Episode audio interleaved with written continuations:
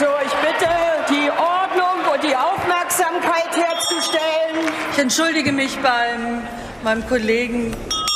Ich kann noch unendlich lange reden, sehr gerne. Ja, das fürchte ich schon.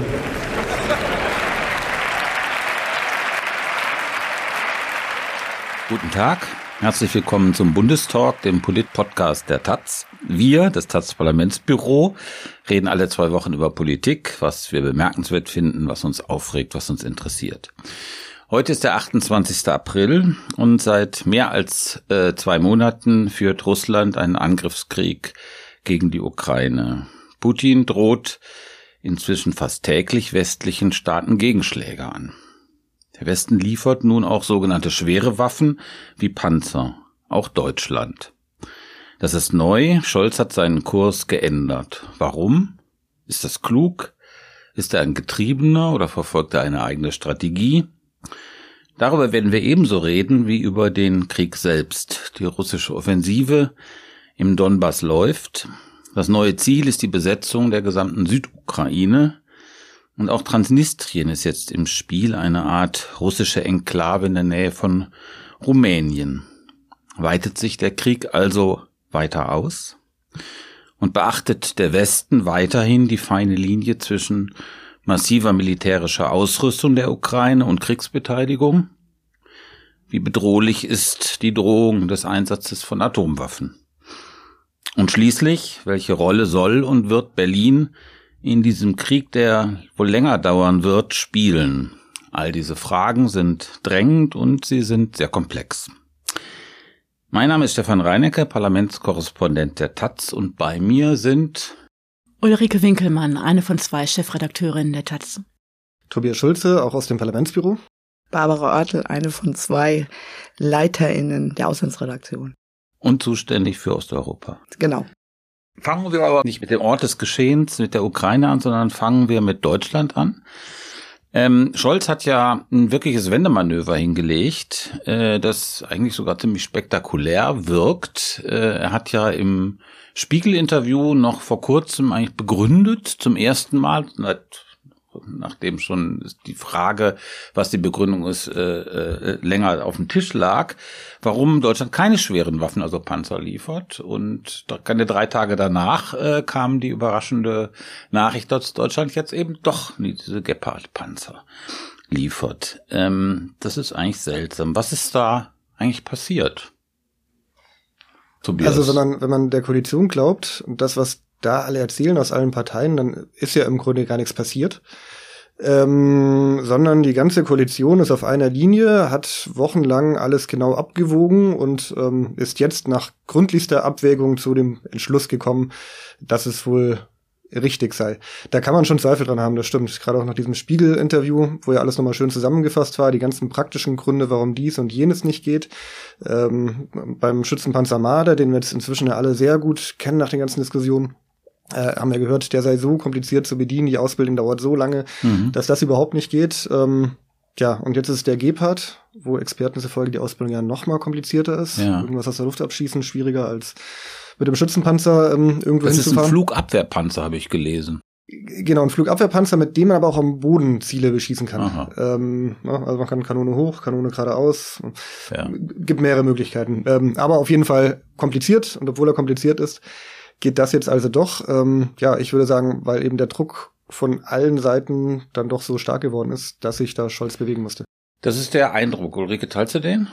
Ich teile den, zumal dann, wenn man heute zum Beispiel den Auftritt von Friedrich Merz im Bundestag gesehen hat, der ja. genussvoll nochmal darauf hinwies, dass der Antrag der Union äh, Scholz erst dahin getrieben habe. Es gibt aber noch einen möglichen zweiten Grund und das werden wir vielleicht noch eines Tages erfahren. Man kann den Gepard tatsächlich eher als Defensivwaffe verkaufen als zum Beispiel den Marder. Die feine Linie, um die es ja all dieweil geht, ist die zwischen Defensiv- und Offensivwaffen mhm. und äh, das ist sicherlich nicht in Stein gemeißelt, wie da die Definitionen lauten werden. Aber es ist immerhin eher möglich, den Gepard, eben weil er ein Flugabwehrpanzer ist, eher als Abwehrwaffe, als Defensivwaffe zu bezeichnen, als zum Beispiel den Marder, bei dem es ja offenbar noch andere Probleme gab. Mhm. Was ja auffällt, wenn man sich so ein bisschen Frankreich anguckt oder Großbritannien, USA, also nirgends auf der Welt wird derzeit so hingebungsvoll über Panzer geredet wie in Deutschland. Warum eigentlich? Wir lernen gerade ganz viel dazu und begreifen alle, dass wir die letzten paar Jahrzehnte zu wenig gewusst haben über Waffen und Waffensysteme. Und äh, Nation von Nerds, äh, die wir mutmaßlich sind, stürzen uns halt voller Begeisterung jetzt drauf, nicht?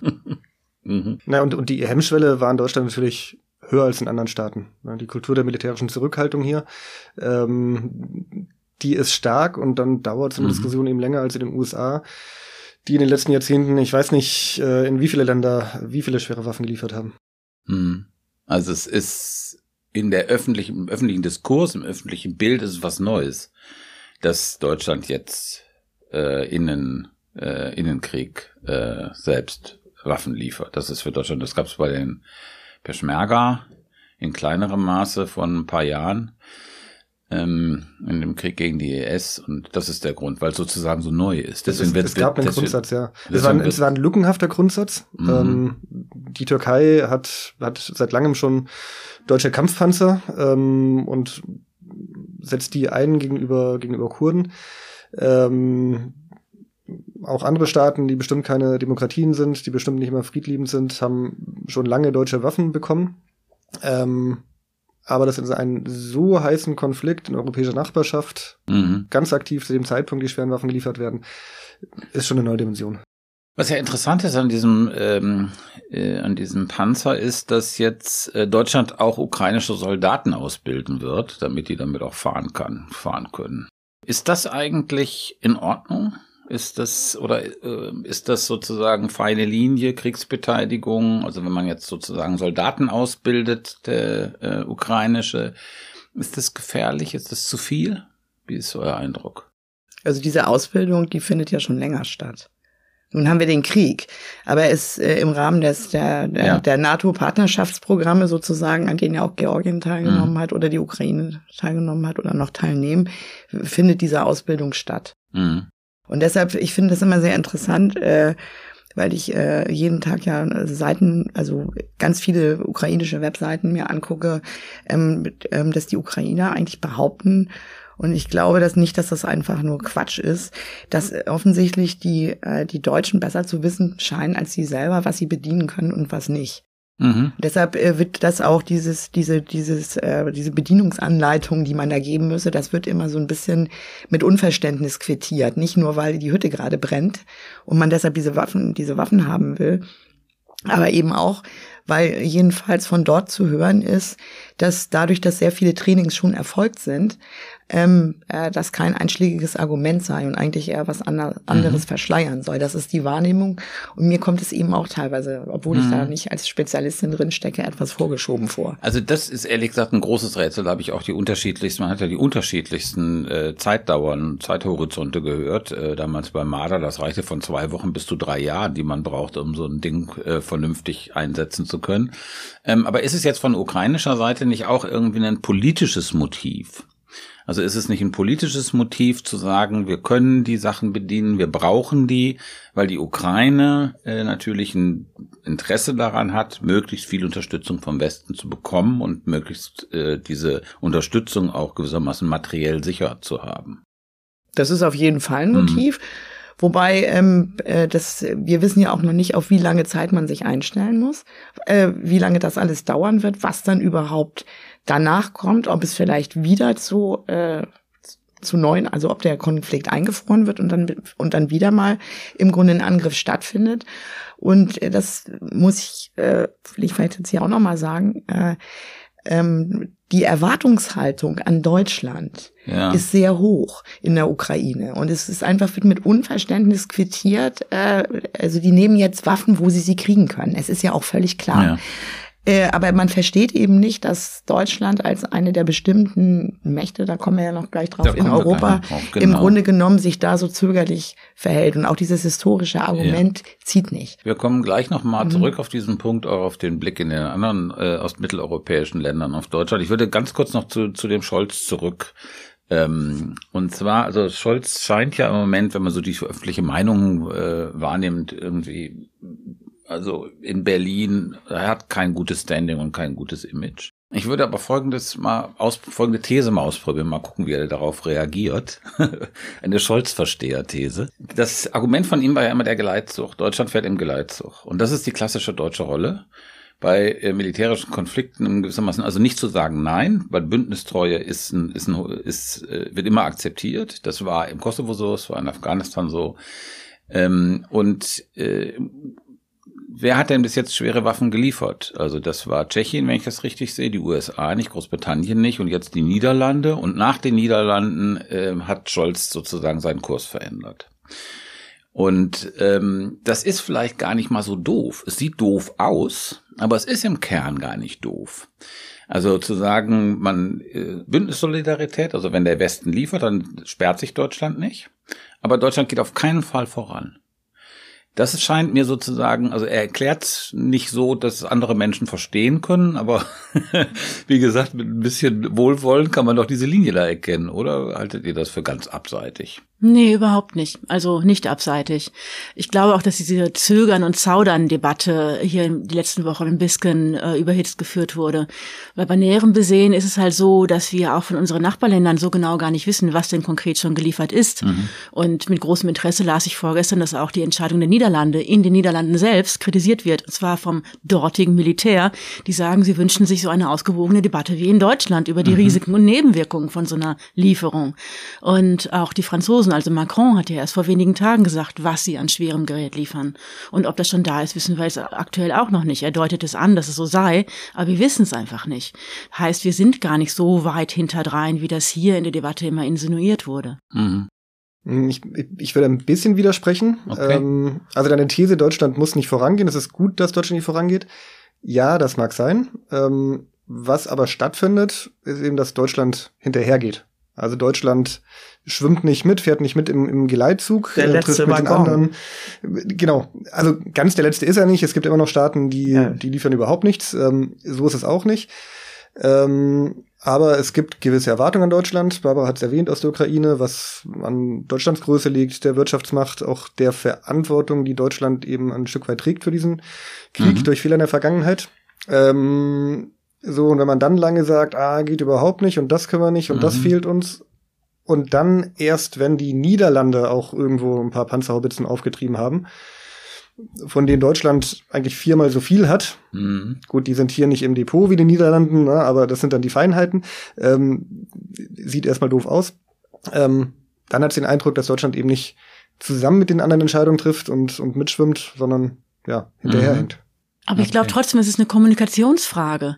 Weil nochmal, wir wissen nicht, ob das, was da angekündigt worden ist von vergleichbaren Ländern, tatsächlich schon geliefert ist. Das, das hat natürlich auch sicherheitstechnische Gründe, die ja auch äh, hier von der Lambrecht mehrfach bemüht wurden, nur eben besonders ungeschickt. Also mir scheint auch, dass der Anspruch der Ukraine eben einer ist, der lautet, Deutschland muss führen. Das tut Deutschland in der Tat nicht. Mhm. Aber Deutschland ist äh, nicht der Volltrottel, der, der hinten immer erst äh, sein, sein Säckchen zusammensammeln muss, bevor er irgendwie auf einen richtigen Dampfer kommt. Mhm.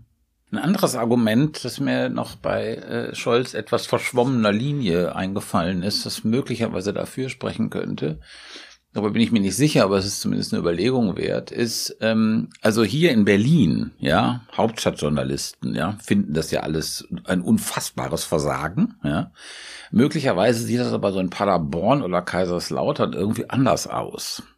Das heißt, ähm, diese, also dieses bedächtige, vorsichtige, nee, bloß nicht irgendwie den Kopf raus, sondern eher mal ein bisschen zögerlich sein, ist, entspricht vielleicht der Stimmung im Lande eher. Wo du Paderborn nennst, wo ich herkomme, kann ich also auch für meine Familie sprechen. Die würde deine These unterstützen. Okay. Also jetzt zu Ostern sah ich am, am Tisch großes Kopfgewackel, ob denn alles jetzt so schnell gehen müsse. Und, und äh, die, die äh, Umfragen zeigen ja, dass das mhm. äh, Scholz da jedenfalls, was die Einschätzung der Stimmung insgesamt eingeht, nicht so ganz angeht, nicht so ganz daneben liegen kann. Das mhm. ist aber auch eine Stimmung, die Scholz ja selber mit erzeugt hat. Ähm, so ist ich habe jetzt den Verlauf der Umfragen nicht mehr ganz genau im Kopf, aber ich glaube, mhm. die Unterstützung für Waffenlieferungen war schon mal größer. Wenn man dann zwei Wochen lang hört, uns droht der dritte Weltkrieg, wenn wir einen Schritt zu viel machen, ähm, klar, dann ist die Angst vor dem dritten Weltkrieg plötzlich da. Mhm. Na, auf den Weltkrieg kommen wir noch. Also vorher kommen wir vielleicht zu dem, ähm, Barbara, über was wir äh, zwischendurch gesprochen hatten, nämlich über äh, den ukrainischen Blick oder den Blick aus Ostmitteleuropa auf Berlin. Wenn ich das richtig wahrnehme, ist da harte Kritik. Und zwar so ein Dauerton von harter Kritik, von zu wenig, mach doch mal, warum dauert das so lange, Deutschland führt nicht. Ist das ein äh, richtiger Eindruck?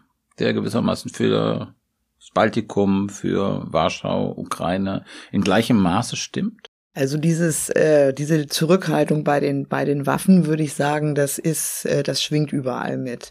Was in Kiew natürlich noch dazu kommt, ist diese ähm, die Wahrnehmung, die auch nicht ganz falsch ist, dass sich zu dieser Zurückhaltung ohne das jetzt bewerten zu wollen, wie viel da jetzt geliefert wurde oder nicht, dass sich eben noch auf ungute Weise mit dem Engagement für Nord Stream 2 mhm. äh, verquickt, was von jeher, vor allen Dingen ja von Polen, ist ja jetzt nichts Neues, was ich erzähle, aber und der, und der Ukraine als, also eigentlich schon fast wie eine Kriegserklärung. Da wurden ja äh, zum äh, Molotow-Ribbentrop-Pakt äh, sogar Parallelen gezogen, wurde immer äh, bemüht. Und natürlich, gut, Schröder ist, Weil die Ukraine, kann, kann man vergessen so, aber und ja. so, das hat natürlich auch mit Steinmeier zu tun. Also da verquicken sich mehrere Faktoren. Also der Hintergrund ganz kurz äh, ist das Argument ist oder die Befürchtung in Kiew war immer, dass über diese Nord Stream 2 Pipeline die Ukraine als Durchleitungsland für russisches Gas in den Westen abgekoppelt werden soll genau. und damit Einnahmen ähm, der Ukraine in wesentlichem Maße dem ukrainischen Staatshaushalt fehlen werden. Ja, die, diese Befürchtung hat ja auch eine durchaus reale Grundlage. Ja, sicherlich. Gehabt, ne? Und so war das, das rein privatwirtschaftliche mhm. Projekt ja auch angelegt. Mhm. Aber ich will sagen, dass sich das, dass sich da mehrere Faktoren verquicken, die die, äh, mhm. die die Sichtweise auf Deutschland, also man kann sogar fast schon deutschenfeindliche Stimmungen feststellen, was ich bedauerlich finde, was ich aus meinen früheren Besuchen da gar nicht feststellen konnte. Äh, äh, das kommt zusammen. Mhm. Jetzt ist, kann man ja, glaube ich, schon festhalten, bei aller Kritik an, an Deutschland, die es da gibt, dass die große Stärke, würde ich sagen, äh, des Westens, der NATO, der G7, der EU, äh, ist die doch Einheitlichkeit des Auftretens. Putin hat jetzt äh, angekündigt, dass Polen und Bulgarien kein Gas mehr bekommen aus Russland. Das ist ja ein gezielter Versuch, genau das, diese ein, das ist doch recht einheitlich, selbst wenn man die Diskussionen in Berlin, äh, die täuschen vielleicht ein bisschen darüber hinweg, nach meinem Eindruck, dass das der Westen, was die Sanktionen angeht und auch was den militärischen Unterstützung angeht, eigentlich sehr einheitlich agiert. Das ist jetzt ein gezielter Versuch, diese Front aufzubrechen. Wie siehst du das? Ist das erfolgreich, was, was Putin da macht in, mit Polen und Bulgarien? Also das hat ja im Grunde keinen überrascht, dass das gekommen ist was ja jetzt eher das Problem zu sein scheint. Also das habe ich äh, vor allen Dingen aus der Berichterstattung in, Bulgar über, in Bulgarien selbst entnommen, dass ja es schien ja einen Konsens zu geben, man könnte irgendeinen Deal machen, dass man eben nicht in äh, Rubeln zahlt. Äh, das hat, das war ja auch in Deutschland so dann äh, kommuniziert worden und das soll jetzt plötzlich für Bulgarien und Polen nicht gelten. Mhm. Äh, ähm, es gibt schon, die sind schon gut darauf vorbereitet. Äh, äh, Polen und Bulgarien. Polen ist ja im Grunde ein absolutes positives äh, Vorbild. Die haben schon ihren Flüssiggasterminal und so weiter. Die, die sind sowieso schon eigentlich raus und auch äh, in Bulgarien. Die sind jetzt mit der Türkei und Griechenland im mhm. Gespräch und ich glaube, dass das nicht klappen wird. Aber was mir da eher Sorge macht, dass ganz klar ist, dass es sich da auch um eine Stabilisierung der Regierung handelt in Bulgarien. Das ist für mich eindeutig, weil da, ich sage das jetzt einfach mal so, wie es ist, äh, Hate Mails sind schon unterwegs, dass die sozialistische Partei, die in der Regierung sitzt und sich da ganz klar gegen Waffenlieferung und überhaupt gegen eine mhm. Positionierung mhm. stellt. Das ist eine, eine, Art fünfte Kolonne Moskaus, was auch mit Oligarchen, Energieinteressen bulgarischen zu tun hat. Aber ich glaube, diese Spaltung wird nicht gelingen. Ich habe eher das Gefühl, dass es da so jetzt Überkreuzungen gibt, wo man sich gegenseitig unterstützt. Mhm. Interessant. Ähm, wie seht ihr denn ähm, generell diese Embargo-Politik oder diese den Versuch, des, de, die EU Europa von russischen Energielieferungen abzukoppeln? Wie erfolgreich ist das bis jetzt? Wie problematisch ist es, ist es bis jetzt? Welche Rolle spielt spielt Deutschland dabei? Also bei aller Freude ähm, über die Befassung mit Mardern, Geparden, Leoparden und ähnlichem, glaube ich, liegt hier nach wie vor der Hase eigentlich im Pfeffer. Mhm. Gelingt es, speziell Deutschland, sich vom russischen Gas unabhängig zu machen? Und die Polen haben da ja, das sagtest du ja gerade, Barbara, wirklich in wenigen Monaten offenbar wahnsinnig viel geleistet. Die hatten einen höheren Anteil russisches Gas und sind jetzt also weit unter dem, was, was wir bisher vorzuweisen haben. Die hatten offenbar eben auch schnellere und bessere Kompensationsmöglichkeiten. Wir müssen hier erleben, dass das offenbar Europa oder auch weltgrößte Chemieunternehmen BASF sagt, tut uns leid, Leute, das ist total ausgeschlossen, dass sie uns hier abkoppeln. Und ähm, bedauerlicherweise dauert all dies jetzt mindestens zwei Jahre. Mhm. Und äh, beim Gas. Äh, beim, beim Gas. Bei und, Kohle und Öl ist es anders. Äh, bei bei ja. Kohle und Öl ist es anders. Es ist erfreulich. Da hat ja Habeck auch einen super Auftritt diese Woche hinlegen können, dass er sagte, es geht jetzt beim Öl sogar schneller als äh, bis bisher prognostiziert. Aber es, es steht und fällt alles damit, wann wir, nämlich wir hier in Deutschland vom Gas wegkommen. Ja. Auch für Italien spielt das eine Rolle, aber eben noch nicht mal so eine große wie für uns. Mhm. Wie siehst du das, Tobias? Also ich bin ja kein Energiemarktexperte, ähm, aber diese Meldung mit dem Öl, das fand ich schon erstaunlich diese Woche. Ähm, wieder, was war die Meldung? Die, die Meldung Öl? mit dem Öl ist, dass Deutschland wohl kurz davor steht, alles mhm. eingetütet zu haben, um dann tatsächlich bald vom mhm. russischen Öl unabhängig zu sein. Also nicht, wie es, wie es erst klang, äh, dass wir innerhalb von einer Woche kein russisches Öl mehr brauchen. Mhm. Ähm, aber zumindest ist man so weit, dass, dass demnächst alle Fragen geklärt sind. Ähm, was im Moment offenbar vor allem noch das Problem ist, ist das Rohöl, das äh, nach Ostdeutschland fließt, vor allem. Äh, direkt aus Russland nach Schwedt zur dortigen mhm. Raffinerie. Ähm, wo man einerseits das Problem, Problem hat, diese Raffinerie ist im russischen Staatsbesitz. Ähm, so. Man hat ja. natürlich kein Interesse dran, ja. zu sagen, nein, ich äh, nehme kein ja. Öl mehr von mir. Ähm, so, und selbst wenn dieses Problem aber gelöst wäre durch mhm. Enteignung, was, was auch immer denkbar ist, ähm, ist eben die Frage, wie kann es denn dann praktisch ersetzt werden? Ähm, so, und dafür war Habeck in Polen, hat Gespräche geführt darüber, ob man über Danzig dann Öl anliefern kann über den dortigen Hafen, das dann über Pipelines mhm. nach, nach Ostdeutschland fließt, ähm, sodass da eine Lösung gefunden sein mhm. könnte. Und auch wenn ich ja sagen würde, es wäre besser, ähm, schnelles Energieembargo zu verhängen, äh, die Kosten auch in Kauf zu nehmen, die Risiken in Kauf zu nehmen. Wenn man mal akzeptiert, dass aus Regierungssicht das nicht geht, dass das zu riskant wäre, dann finde ich es schon beeindruckend, wie viel dann doch in den ja. Monaten schon passiert ist. Ich denke, was du gerade mit BASF äh, erwähnt hast, ich war gerade äh, in, zufällig in Westdeutschland in ein Stahlwerk angeguckt. Und wenn man, äh, da gibt's äh, bestimmte Teile von Kokerei, nämlich, die äh, laufen mit Erdgas und die müssen 24 Stunden am Tag, 365 Tage im Jahr laufen. Und zwar mit mindestens 75 Prozent. Was die, bei Thyssen? Wenn, sonst gehen sie, genau, sonst äh, gehen die kaputt. Also die sind dann kaputt. Die kann man nicht ein- und ausmachen. Den Modus an aus gibt's nicht bei denen. Und äh, da ist so ein dramatisches Beispiel. Das wird dann schwierig im ganzen Produktionsprozess ohne Koks. Und ich glaube, das gibt's, das, das trifft so ähnlich für manche chemische Betriebe auch zu. Äh, und das ist, glaube ich, die Vorsicht, die da äh, die Ampelregierung an den Tag legt. Ne? Und nicht ganz zu Unrecht, oder? Ich fand da das Streitgespräch der beiden Ökonominnen im Spiegel vor, ich glaube, zwei Wochen ja. sehr beeindruckend. Ähm, es, es ging im Grunde drum, äh, wie stark wird die Rezension sein, Rezession sein, die ja unweigerlich kommt, und wie ja. lange wird sie anhalten. Und, und ähm, die einen sagen halt, äh, wir schaffen das, so wie wir eben die fünf Prozent Minus ähm, auch bei der Corona-Pandemie geschafft haben. Die anderen sagen, es wird dabei nicht bleiben, weil die Industrie, von der wir aber hier abhängig sind, langfristig äh, abwandern wird wird, die kommt dann auch nicht zurück, mhm. sodass also die Langzeitschäden auch erheblich sein werden. Dann sagen die einen halt wieder, ja, aber so ein Krieg wird auch erhebliche Langzeitschäden hier verursachen. Und, und das ist einfach fast unmöglich, gegeneinander aufzurechnen, wie hoch die wirtschaftlichen Kosten des Krieges auch für uns sein werden und wie hoch die wirtschaftlichen Kosten eines Embargos sein werden. Und äh, ich, ich äh, sehe die Argumente und kann da ehrlich gesagt selbst äh, mich nicht entscheiden, was ich plausibler finde. Es ist zu viel gleichzeitig. Ich möchte echt in der Haut von niemandem stecken, der das gerade entscheiden muss. Mhm. Also es ist ja schon, es ist eine schwierige Frage, das auf jeden Fall. Ähm, ein, ein Teilaspekt, der, der erfrischend eindeutig ist, das finde ich dann ist die Sache mit der Energiesteuer oder der Kraftstoffsteuer. Mhm. Ähm, also, dass die Koalition immer noch an dem Beschluss festhält, dass die Steuer aufs Tanken reduziert wird für drei Monate, weil die Benzinpreise mal hoch waren vor zwei Monaten. Jetzt ja. sind sie gesunken, sollen trotzdem noch weiter subventioniert werden, ähm, wodurch die Abhängigkeit vom russischen Öl im Grunde erstmal zementiert wird, zumindest nicht noch weiter abgebaut. Ja. Ähm, Also das ist mal so eine politische Maßnahme, wo man, wo man einfach ganz erleichtert sagen kann, das, das ist doch Streich eindeutig Unsinn. Das ist doch so eine Streicheleinheit für die FDP, die man nicht mehr zurücknehmen kann, oder? Wenn ich das richtig erinnere, diesen Beschluss. Genau, wobei ich mich frage, kann man es wirklich nicht zurücknehmen? Hm. Also ja. wenn man es nochmal auf den Tisch legen würde und sagen hm. würde, das ist doch jetzt wirklich ja. Unsinn, wenn man dafür ein bisschen äh, Energie verwenden würde, wäre es da nicht doch möglich? Mhm.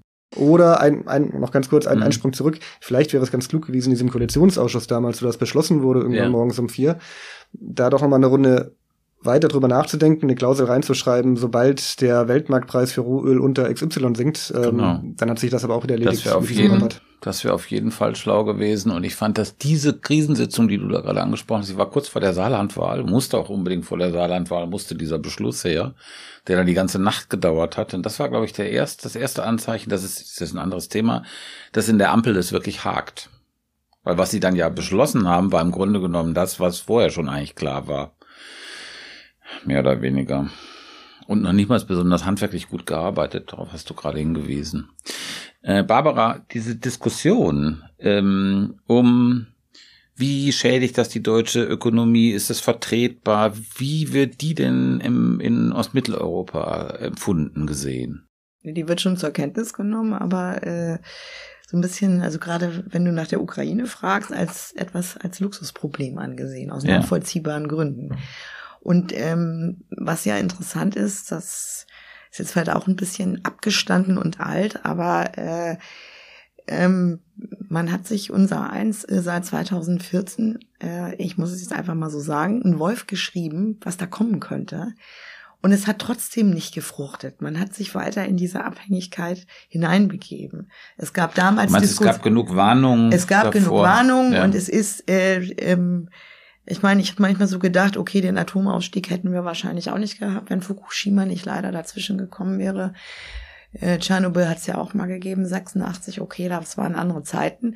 Aber was ich damit nur sagen will, ist, dass man, also dass vor allen Dingen Deutschland, weil du jetzt auch danach gefragt mhm. hast, wie das die anderen Staaten äh, mhm. sehen, da sind ja teilweise auch noch technische Probleme zu lösen gewesen, wie man sich von diesem Netz abkoppelt, ja, was das Baltikum jetzt ja auch versucht.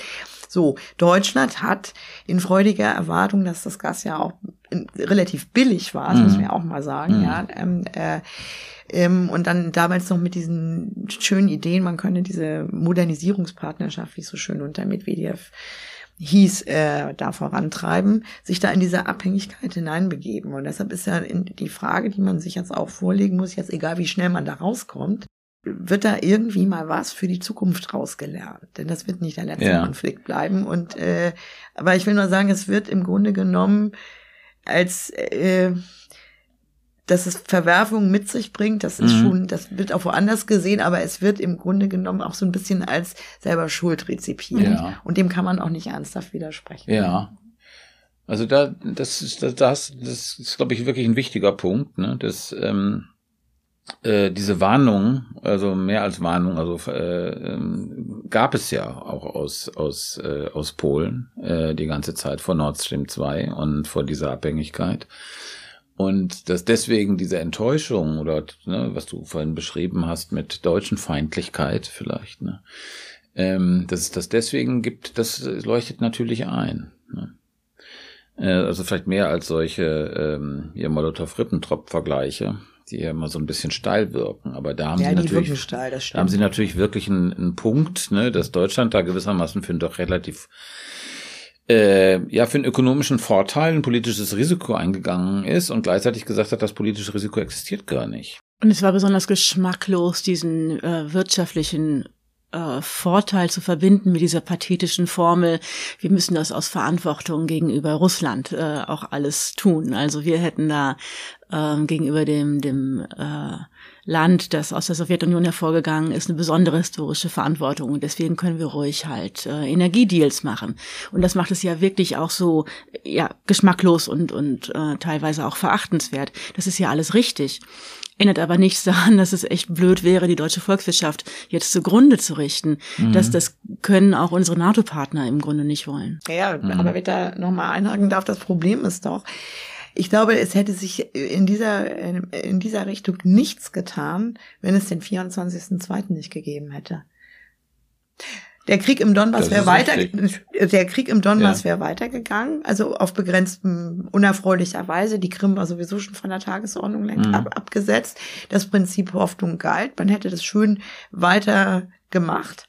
Und ähm, auch, es war auch nie in Frage gestellt, als sich das schon abgezeichnet hat, mit diesen ganzen Minsk-II-Abkommensdiskussionen im Februar, auch als der Truppenaufmarsch war. Mhm. Ich meine, wir müssen mal überlegen, wir sind jetzt fünf Monate danach. Da hat keiner einen Finger krumm gemacht weil alle gedacht haben, das kommt nicht und so weiter. Und ich befürchte, dass also dieses, dieses, dieses, äh, dieser Lernerfolg ist leider nicht zu sehen, auch bis heute mhm. nicht. Ja. Aber, aber es waren zumindest die Grünen ja schon in der Regierung zu dem Zeitpunkt. Ähm, also, dass sich bei der Energieabhängigkeit gar nichts getan hätte würde ich bezweifeln. Auch bei Nord Stream 2, das war zwar noch nicht abgeräumt, aber man hat, man hat erstmal den Konflikt ein Stück weit auf Eis gelegt und, und, und von sich geschoben, aber es war klar, es ja, kann aber ich glaube, diese, so diese Pflöcke, die man jetzt einschlägt, die ja in, auf jeden Fall richtig sind, die wären jetzt nicht ein, also ohne diesen 24.2., ohne das Engagement der Grünen zu schmälern. Das ist völlig so. richtig. Und das, und das, da geht dann, gehen dann Monate ins Land und so, und nichts passiert. Mhm.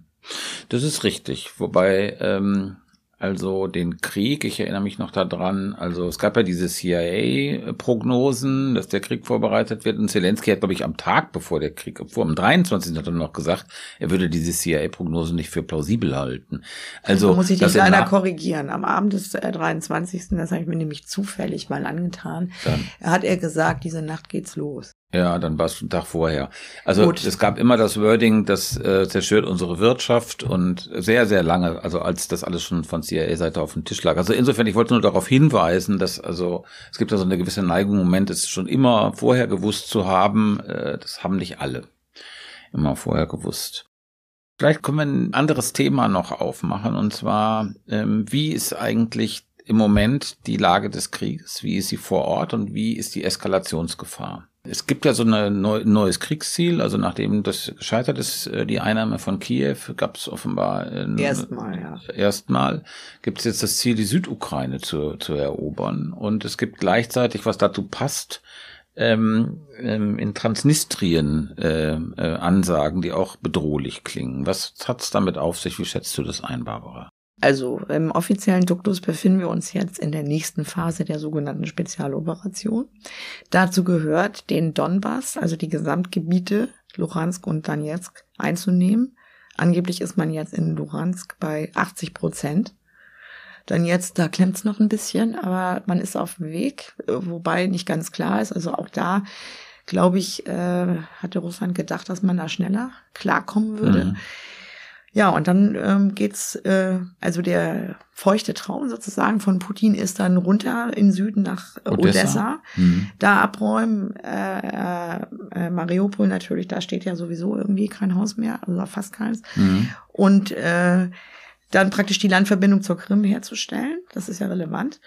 Und dann äh, wäre günstig, dann eben auch noch nach Transnistrien weiterzugehen, also praktisch den ähm, mhm. linken Nersta-Uferstreifen, um dann nämlich, das hätte die erfreuliche äh, Begleiterscheinung, dann hätte da auf dieser Seite eben die, die Ukraine keinen Mehrzugang Kein Mehrzugang mehr. So, genau. darum geht's. Aber natürlich geht's auch darum, dieses, das ist dieses alte Programm äh, äh, Neurussland, was ja auch schon mal auf dem Tisch lag, was aber gescheitert ist 2014, weil eben dieser Gesamtbesetzung nicht äh, mhm. stattfinden konnte.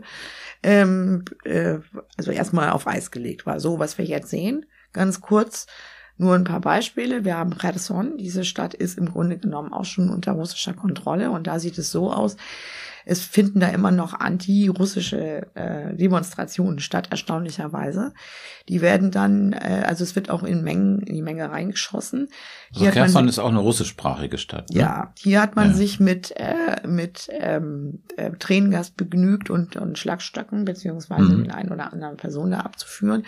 Und da ist jetzt eben die Idee, ein Referendum zu machen und am 1. Mai den Rubel einzuführen. Also ich will mal sagen, die Befreieraktion, die sieht dann eben so aus, wenn man einer mhm. Ortschaft oder einer Stadt habhaft wird, dann, das haben wir ja auch gesehen, dann werden die, also die legitim gewählten Stadtverordneten, Bürgermeister und so weiter, mhm. werden äh, abgeräumt, aus dem Weg geschafft, gekidnappt, was immer. Äh, mhm. Und wenn sie überleben, ist ja schon mal gut. Mhm. Und dann wird versucht, da äh, Nägel mit Köpfen zu machen. Das sehen wir da jetzt. Des Weiteren ist die Rede davon, dann jetzt und Lugansk dann Russland anzuschließen, wo das im Grunde genommen mhm. eigentlich völlig uninteressant ist, weil da infrastrukturell nicht viel da ist. So, das ist jetzt das, okay. das Bemühen. Und noch ein Satz, weil du das gesagt hattest, Transnistrien, da gab es ja jetzt diese Anschläge. Interessanterweise, da haben die, ja, die Waffen äh, äh, ganz lange geschwiegen. Die sind auch auf einem einigermaßen guten Weg, weil es für beide eine Win-Win-Situation ist, dieser eingefrorene Konflikt. Jetzt wird die Ukraine verdächtigt, das selber ausgelöst zu haben, mhm. was ziemlich sinnfrei ist, weil das würde, würde die Ukraine ja noch eine neue Front eröffnen. Ja.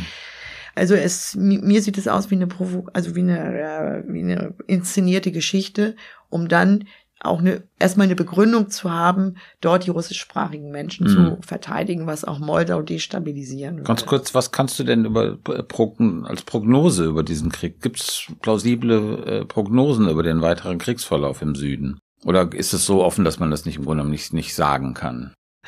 naja, das äh, schließt äh, nahtlos an das Thema an, was wir hatten da ist mir schon ein bisschen gänsehäutig geworden, als die USA, also als Blinken und Austin da haben gesagt, wir rüsten jetzt hoch da bis zum Sieg.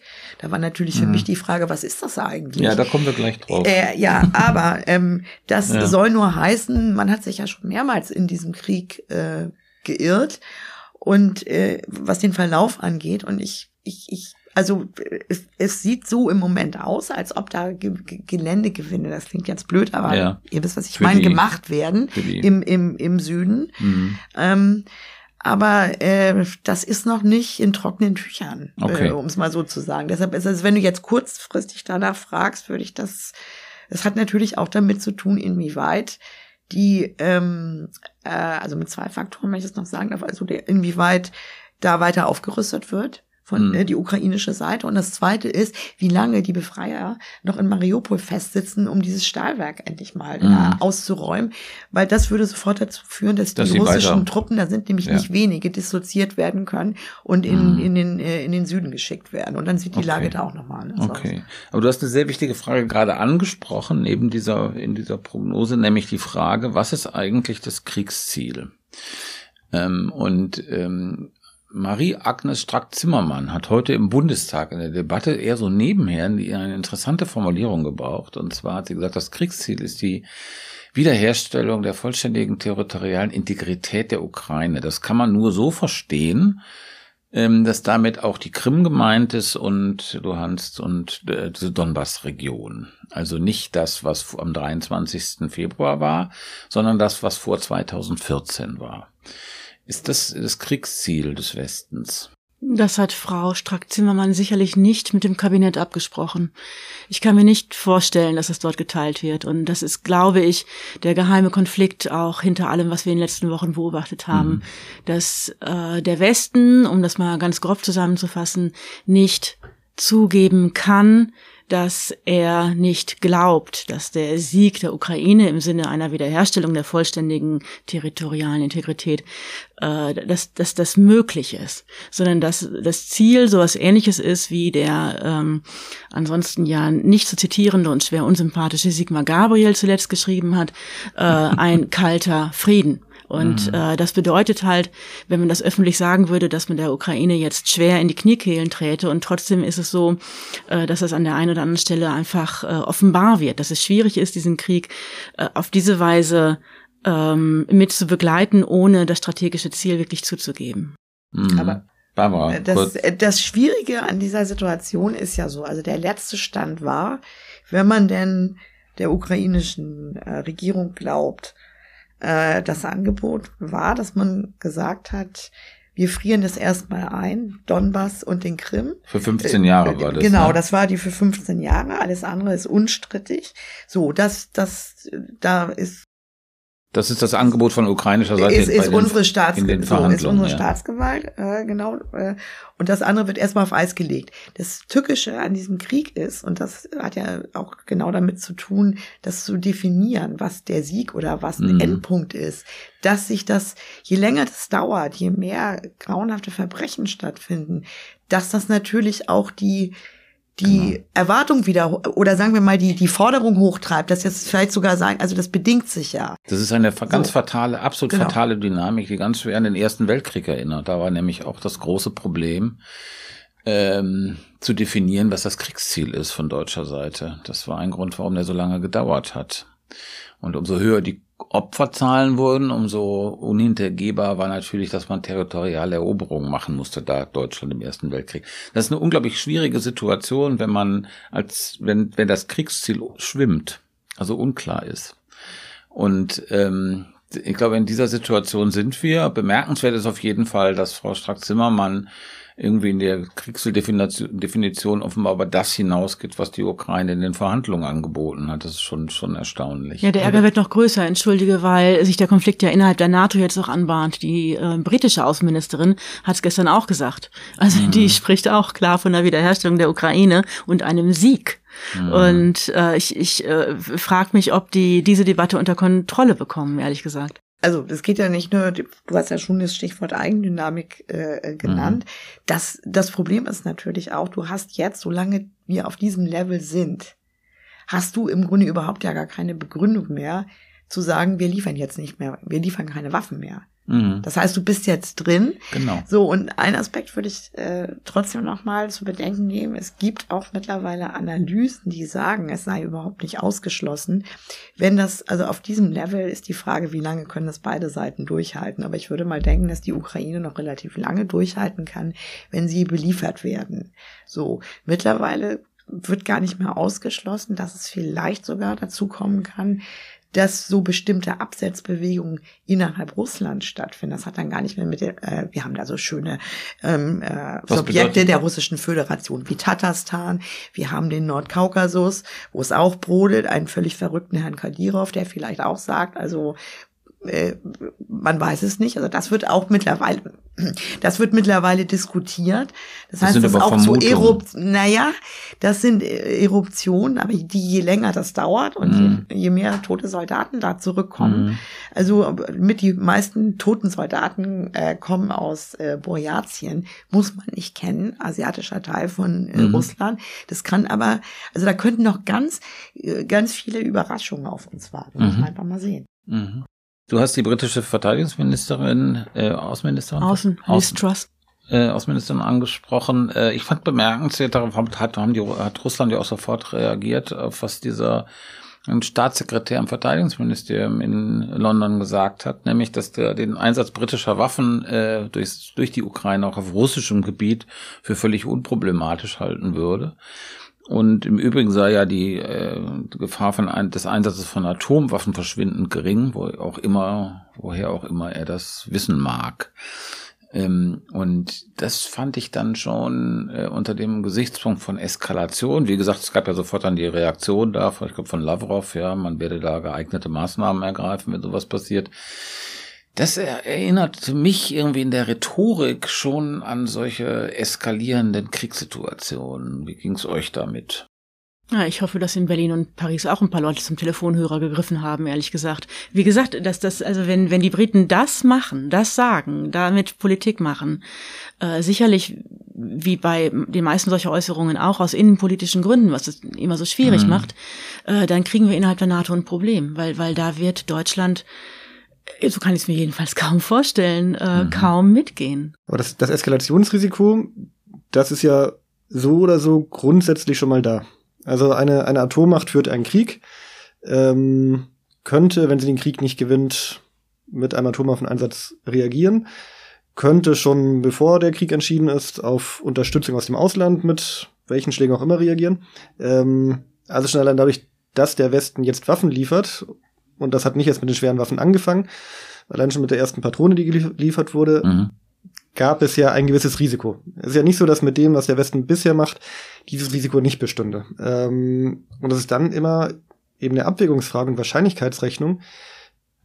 Mit welchem Schritt würde man das Risiko wohl um welches Ausmaß erhöhen? Ähm, und ist es das dann jeweils wert, abgewogen mit den Folgen des nicht und des Unterlassens. Der Einsatz von westlichen Waffen auf russischem Gebiet, ist das nicht so ein Punkt, wo man sich denkt, das geht jetzt echt ein bisschen zu weit? Naja, es gab ja schon vereinzelt einen Einsatz der ukrainischen Armee auf, auf russischem Gebiet. Hm. Also den Fall, wo äh, ukrainische Hubschrauber 20, 30, 40 Kilometer hm. nach Russland reinfliegen konnten, dann, ich glaube, Öldepot zerstören konnten.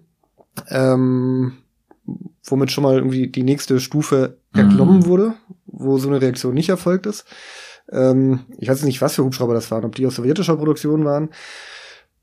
Ob jetzt, wenn äh, die demnächst aus den USA gelieferten Helikopter sowjetischer Bauart, wenn mit denen sowas erfolgen würde, wäre, wäre dann die Stufe erreicht oder müssten es dann äh, US-Hubschrauber aus US-Produktion sein, die, also klar, mit jeder Stufe erhöht sich das Risiko, das stimmt schon, ähm, aber man sollte auch nicht so tun, als ob das Risiko im Moment nicht bestünde und erst durch mhm. einen bestimmten Schritt eintreten könnte. Mhm. Das ist natürlich trotzdem die Eskalation, sich immer darauf gedanklich zu berufen, dass es beim letzten Schritt ja geklappt hat. Barbara, ich wollte noch müssen ein bisschen auf die Zeit gucken, aber bitte. noch einen Satz zur Rhetorik sagen. Ja, es ist doch interessant, dass es auch, dass es immer noch trotz dieser dieses Gepolters ähm, Zwischentöne gibt. Was ich interessant finde, ist im, im Grunde genommen, dass es so eine Dichotomie gibt.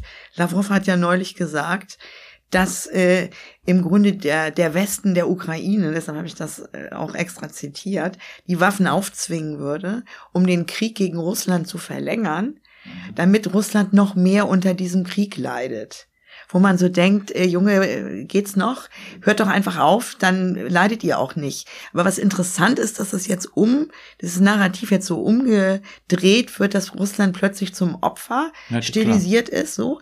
Und da äh, frage ich mich natürlich, äh, ähm, äh, ob das nicht da mehr darüber aussagt, über die tatsächlichen Möglichkeiten, die dieses Land militärisch hat, als äh, als diese, also ich finde das interessant, also und stelle mir immer die Frage, auch als neulich Peskov diese von den hohen Verlusten das erste Mal geredet hat. Wer ist Peskov? Muss man der, Entschuldigung, sagen. ja, der Kreml-Sprecher von, mhm. von Putin. Da fragt man sich ja, warum, warum, also wir haben keine genauen Zahlen, die mhm. schwanken zwischen 2000 und 22.000 wie man ukrainischen gefallenen, gefallenen Soldaten, russischen Soldaten. Äh, genau, die man, äh, wie man da entnehmen kann.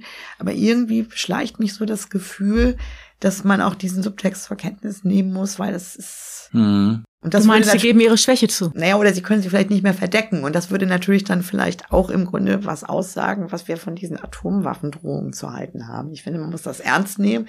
Aber ich finde es trotzdem interessant, dass es immer mal so durchschimmert. Mhm. Ich würde dazu sagen, dass diese Täter-Opfer-Umkehr natürlich typisch ist für Kriege generell.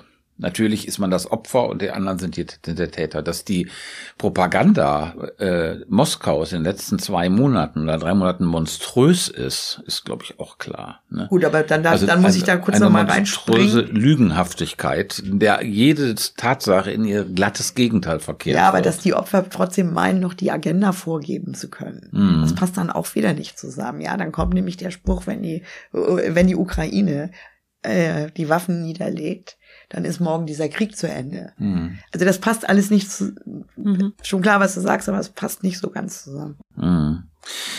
Also diese äh, Problematik mit den Atomwaffen, die können wir noch vielleicht ein andermal ausführlicher diskutieren.